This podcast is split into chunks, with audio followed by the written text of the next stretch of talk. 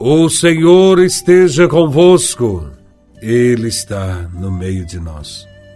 Proclamação do Evangelho de Nosso Senhor Jesus Cristo, segundo São Mateus, capítulo 16, versículos de 21 a 27. Glória a Vós, Senhor.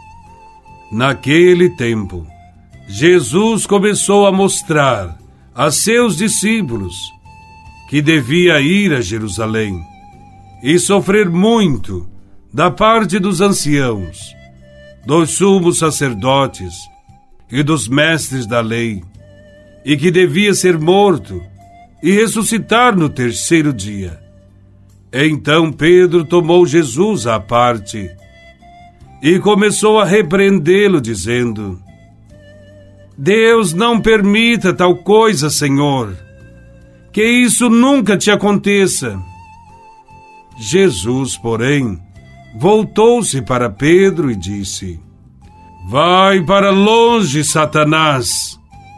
Tu és para mim uma pedra de tropeço, porque não pensas as coisas de Deus, mas sim as coisas dos homens. Então Jesus disse aos discípulos: Se alguém quer me seguir, renuncie a si mesmo, tome a sua cruz e siga-me. Pois quem quiser salvar a sua vida, vai perdê-la, e quem perder a sua vida por causa de mim, vai encontrá-la. De fato, que adianta o homem ganhar o mundo inteiro, mas perder a sua vida? O que poderá alguém dar em troca da sua vida?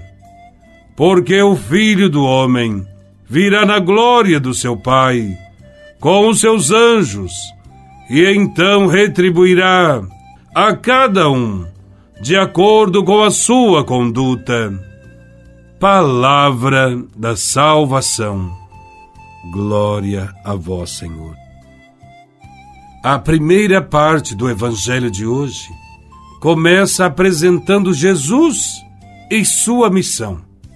Esta apresentação é para desfazer uma ideia errada que os discípulos tinham sobre a missão do Messias. Para os discípulos, o Messias devia ser um rei glorioso, vencedor, dominador. Entretanto, Jesus não quer que ninguém o acompanhe com vãs ilusões e para evitar qualquer mal entendido. Jesus fala com clareza: vai para Jerusalém, não para tomar o poder, mas para dar a vida. Lá será preso, torturado, morto e ressuscitará no terceiro dia. Pedro estranha as palavras de Jesus e, tomando-a à parte, começa a persuadir Jesus para tomar outra atitude. Pedro pensa que pode dar sugestões a Jesus. Em vez de ser discípulo, à imagem e semelhança do Mestre, ele pretende que o Mestre se pareça com ele que é discípulo. Jesus não é como a gente quer. É preciso que nós sejamos como ele é. A reação de Jesus é forte. Ele rejeita Pedro, como rejeitou Satanás no episódio das tentações. Pedro está querendo ir na direção oposta do projeto de Deus está se comportando como o diabo, pois não quer que Jesus dê a vida. Pedro não pensa como Deus, mas segue a lógica dos homens. Pedro raciocina em termos de domínio, de poder, de força para vencer os inimigos. Com este pensamento, Pedro se torna uma pedra de tropeço também nós devemos nos questionar se as escolhas que fazemos estão em conformidade com Deus, ou se são ditadas pelo modo de pensar dos homens. Quando não agimos como Deus quer, nós tropeçamos.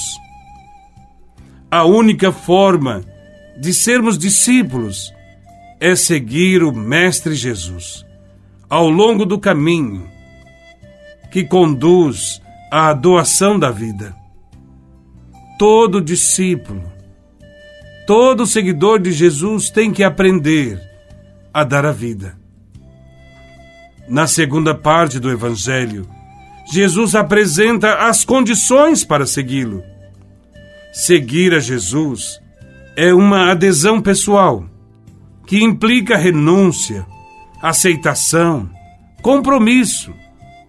Para estar com Ele, são exigidas duas condições: renunciar a si mesmo e tomar a própria cruz.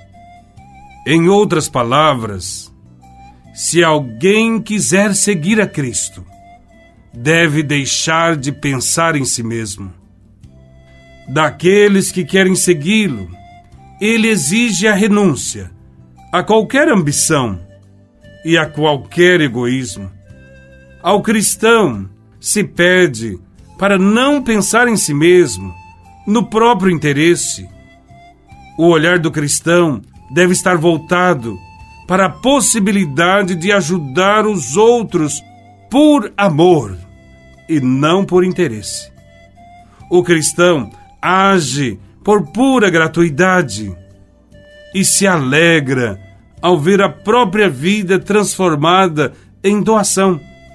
Tomar a sua cruz significa seguir o caminho que ele percorreu.